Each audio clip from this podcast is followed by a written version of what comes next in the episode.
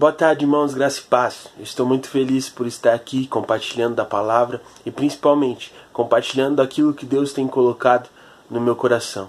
Nós, como sociedade, temos enfrentado um período muito difícil com a crise do coronavírus. Muitas pessoas estão sendo dominadas pelo medo e dominadas por sentimentos ruins. E a verdade é que toda vez que nós ligamos a TV, ligamos o nosso rádio ou buscamos por notícias nas redes sociais, cada vez mais as circunstâncias começam a nos preocupar e a trazer medo ao nosso coração. Eu não sei você, mas os cultos que a nossa igreja tem fornecido de maneira online têm me ajudado muitas vezes a focar não apenas no problema que há no exterior, mas no problema que há dentro de nós, para que consigamos de forma fortalecida superarmos as crises que estão à nossa, à nossa frente por isso eu tenho sido muito edificado por essa série de mensagens. Né? Nós temos aprendido a nos tornarmos uma comunidade que agrada ao coração de Deus, mas nós principalmente temos aprendido a nos tornarmos pessoas que vivem de acordo com os passos de, do Mestre e, consequentemente, formam uma igreja, uma comunidade que agradam o coração de Deus. E nessa tarde, nessa oportunidade, nós iremos tratar sobre uma outra característica que agrada o coração de Deus dentro da igreja. E essa característica é o serviço. Portanto, o tema da mensagem de hoje será uma comunidade de serviço. Eu não sei você, mas nesse tempo eu tenho buscado diversas formas de me fortalecer no Senhor. Eu tenho buscado mensagens no YouTube, eu tenho buscado a leitura de alguns livros para me permanecer firme nesse momento de dificuldade, onde todos muitas vezes querem desistir de lutar contra essa crise, de contra a própria crise interna que há dentro de nós. E há uns dias atrás eu ouvi um podcast de uma influenciadora digital que é uma cristã e ela tem feito um certo sucesso nas redes sociais e tem compartilhado a sua fé com as pessoas através do trabalho que ela tem construído de maneira digital. E nesse podcast eles dedicaram ao marido dessa mulher para que ele pudesse contar como foi toda a história, para que ele pudesse começar a trabalhar junto com essa influência digital, fazendo com que ela alcançasse novos objetivos e resultados ainda maiores. E a história desse homem é de que ele se formou em engenharia civil e ele definiu esse propósito para a vida dele desde muito pequeno. Portanto, ele diz que durante o ensino médio ele estudava até não querer mais para conseguir passar em uma faculdade federal.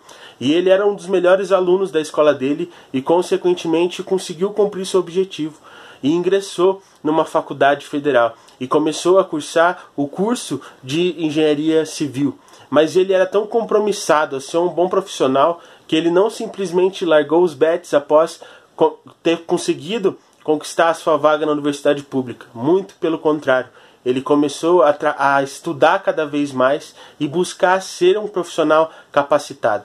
Portanto, nesse momento a esposa até interrompe e diz que ele era sempre um dos melhores alunos da sua turma e estava sempre empenhado a correr atrás de oportunidades, seja ela de estágio ou seja ela para conseguir algum tipo de formação. Portanto, é, por ser de fato dedicado, ele conseguiu uma vaga de estágio numa das melhores empresas de construção civil da cidade de Fortaleza. E ali ele estava completamente realizado, mas mesmo assim ele permaneceu persistindo. Ele continuava sendo um dos melhores estudantes da sua turma. E também era um dos melhores estagiários dentro daquela empresa de construção civil. E quando ele acabou o curso, ele foi efetivado como de fato um engenheiro daquela empresa, pois os seus chefes e as pessoas que estavam acima dele se agradavam muito do trabalho que ele realizava naquela empresa. Acontece que foram passando alguns meses e um ano se passou e o Brasil estava enfrentando aquela grande crise dos anos de 2013, 2014 e 2015. E talvez uma das áreas mais afetadas do nosso país naquele momento era justamente a área de construção civil. Portanto, aquele homem que havia dedicado a sua vida e que acreditava que o seu propósito naquele momento e durante todo o seu viver seria o de ser um engenheiro civil super competente, foi por água abaixo, porque ele acabou sendo demitido. Mas mesmo por ser demitido, ele não desanimou. Ele buscava por outras oportunidades, mas não conseguia. E aí foi que ele teve a grande ideia de simplesmente servir as pessoas de simplesmente fornecer o seu trabalho de forma gratuita para que ele não pudesse simplesmente ficar parado durante aquele período de crise e ter também uma experiência no seu currículo. Portanto, ele ajudou em algumas construções, ele ajudou na sua igreja, ele ajudou pessoas ao seu redor e principalmente a sua namorada na época que havia começado a sua carreira na internet. E ele foi servindo para não ficar parado e tentar conseguir ter experiência em diversas áreas. Acontece que quando ele começou a fazer isso, ele começou a perceber de que na verdade o grande propósito da vida dele não era simplesmente ser engenheiro civil, mas de que sim, o grande propósito de sua vida era servir ao próximo. E ele fala que a partir daquele momento a cabeça dele simplesmente mudou. E o fato dele buscar não apenas ser um engenheiro, mas sim servir ao Senhor e às pessoas, fez com que a vida dele tomasse uma outra direção, um outro rumo, e fez com que ele se sentisse plenamente satisfeito por desfrutar da vontade do Senhor, simplesmente por entender que o propósito de sua vida era servir ao próximo. Eu acredito que assim como esse engenheiro, o propósito de todos nós é servir ao Senhor e servir ao próximo. Afinal, quem quer cumprir o propósito do Senhor para a sua vida e ser plenamente satisfeito, precisa entender que precisamos servir ao Senhor e, consequentemente, servir aqueles que estão ao nosso redor.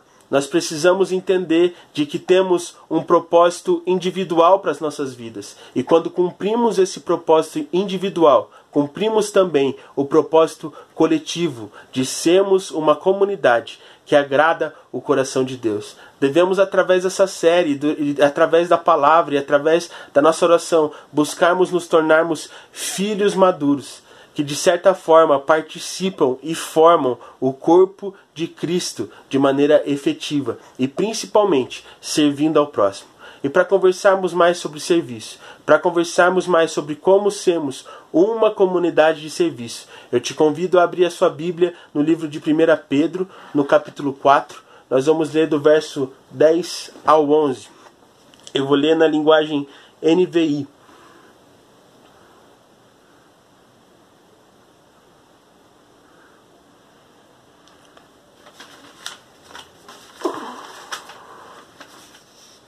1 Pedro, capítulo 4, do verso 10 ao 11.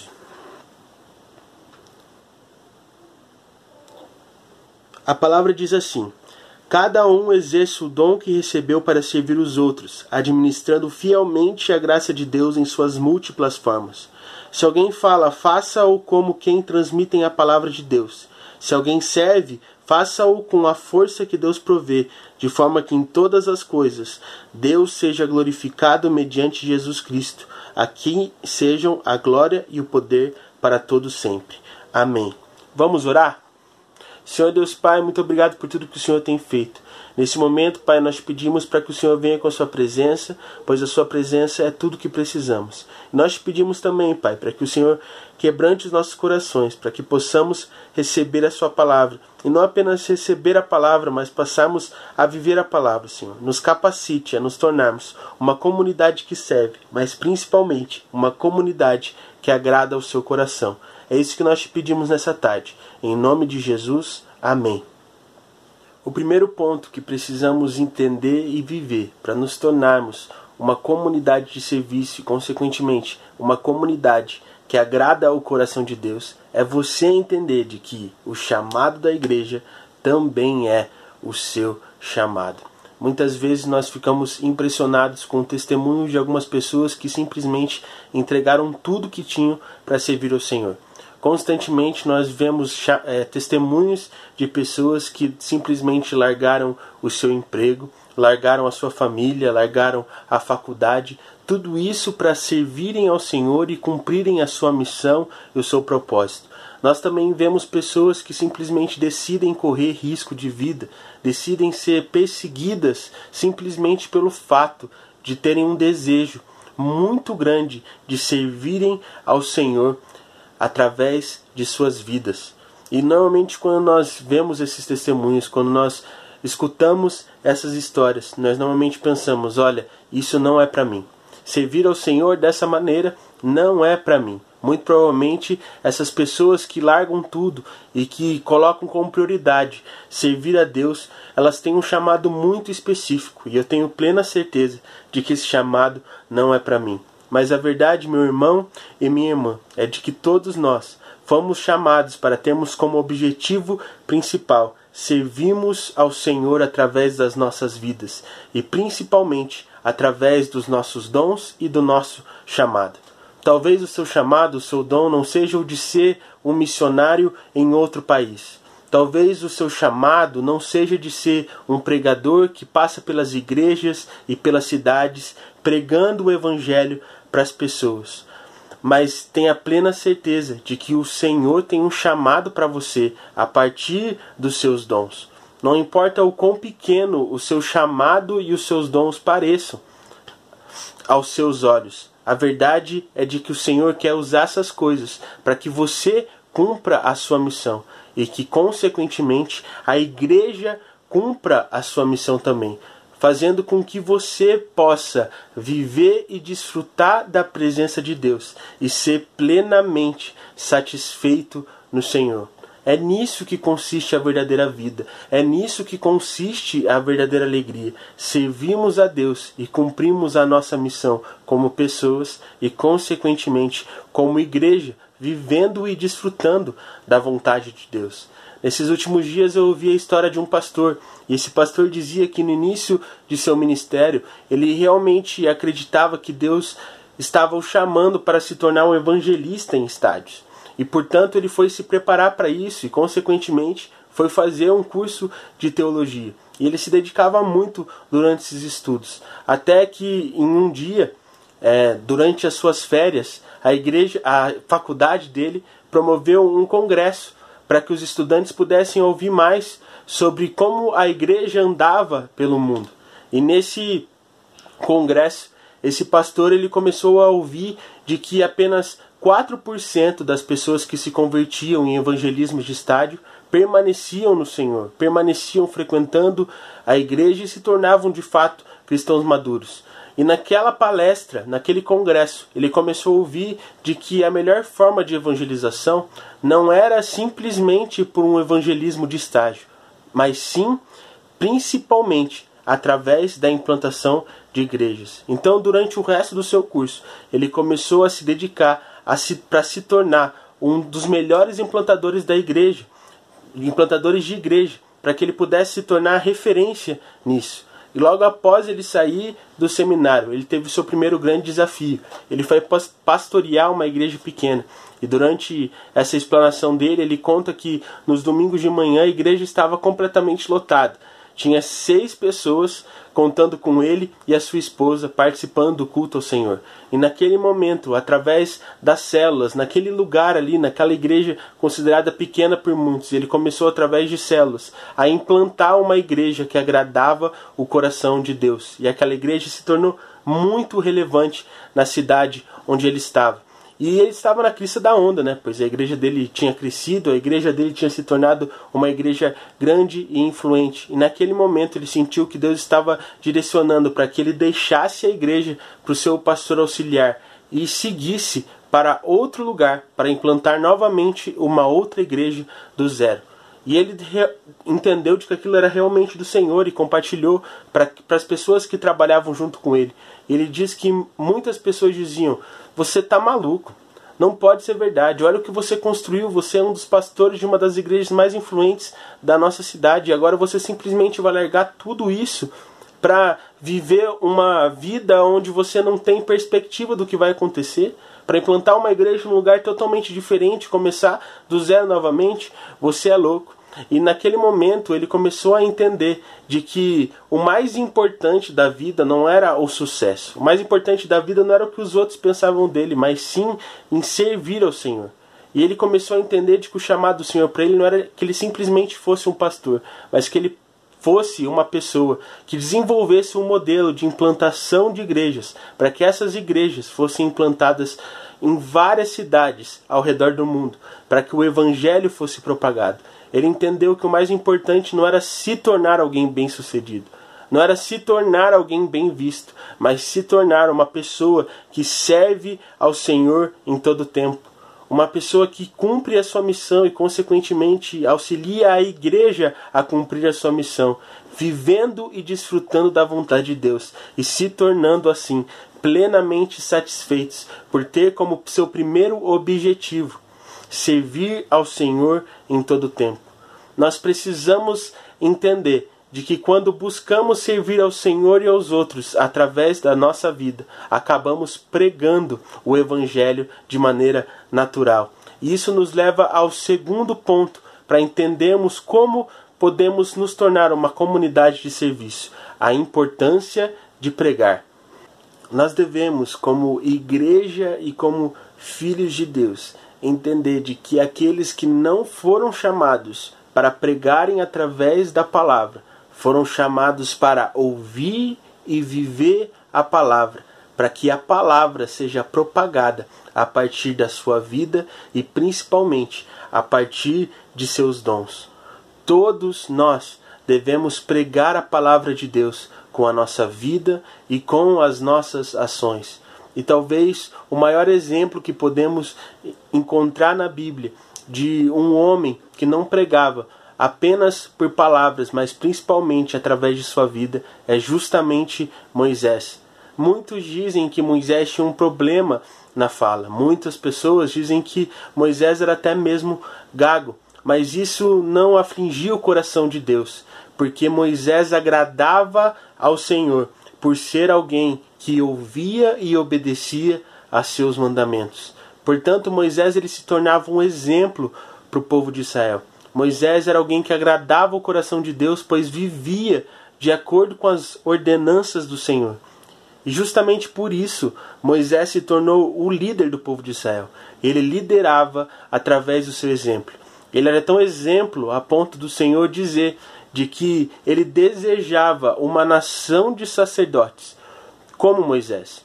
E é claro que isso significa que o Senhor estava elogiando o estilo de vida de Moisés, mas também significa de que o Senhor está dizendo para Moisés o seguinte: Olha, Moisés, não adianta simplesmente você ser um discípulo muito bom. Não adianta simplesmente você ser um discípulo meu que segue a sua vida vivendo de acordo com a minha vontade.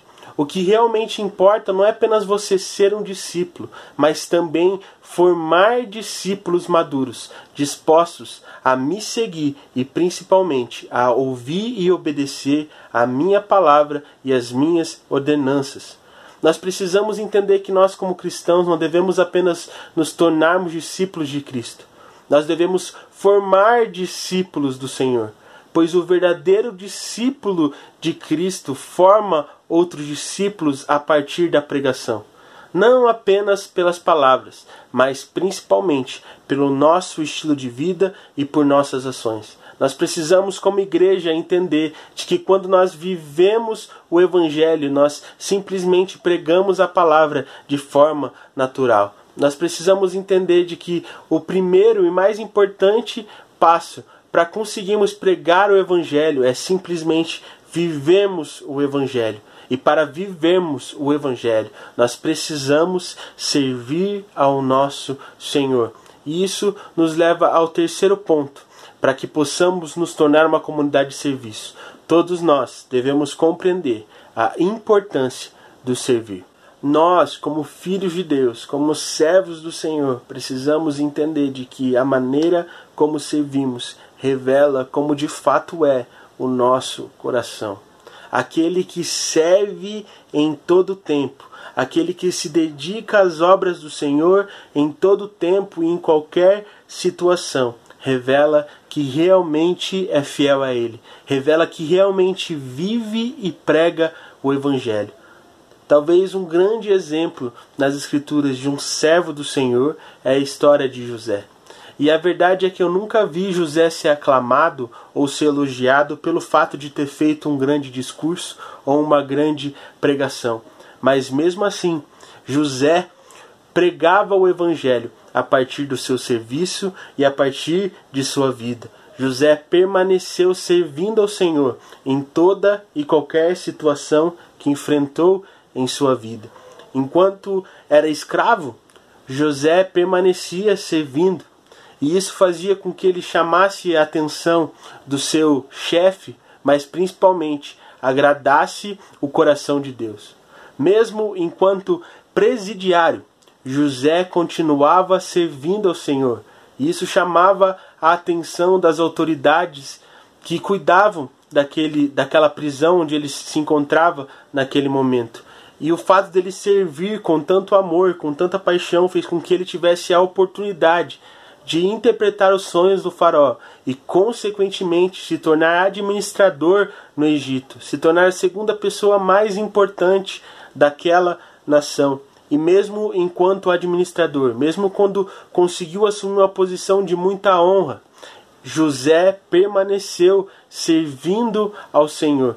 E o fato dele servir ao Senhor em todo o tempo fez com que a nação do Egito desfrutasse de grandes bênçãos, de um momento de extrema prosperidade, mas também fez com que o povo de Deus permanecesse firme e constante, rumo a cumprir a sua missão. José cumpriu a sua missão a partir do serviço e se tornou alguém plenamente satisfeito no Senhor, cumprindo a sua missão e ajudando a igreja, o corpo de Cristo, a cumprir também a sua missão. Nós precisamos entender de que não importa qual é o seu dom, qual é a, o seu chamado e qual é a situação em que você se encontra se você buscar servir ao Senhor em primeiro lugar, você desfrutará da paz que excede todo entendimento. Quem serve ao Senhor em todo tempo consegue cumprir a sua missão, consequentemente, ajudar a igreja a cumprir a sua missão também. Quem cumpre a sua missão acaba por viver e desfrutar a vontade de Deus. E quem desfruta a vontade de Deus é plenamente satisfeito no Senhor a partir do serviço a Ele.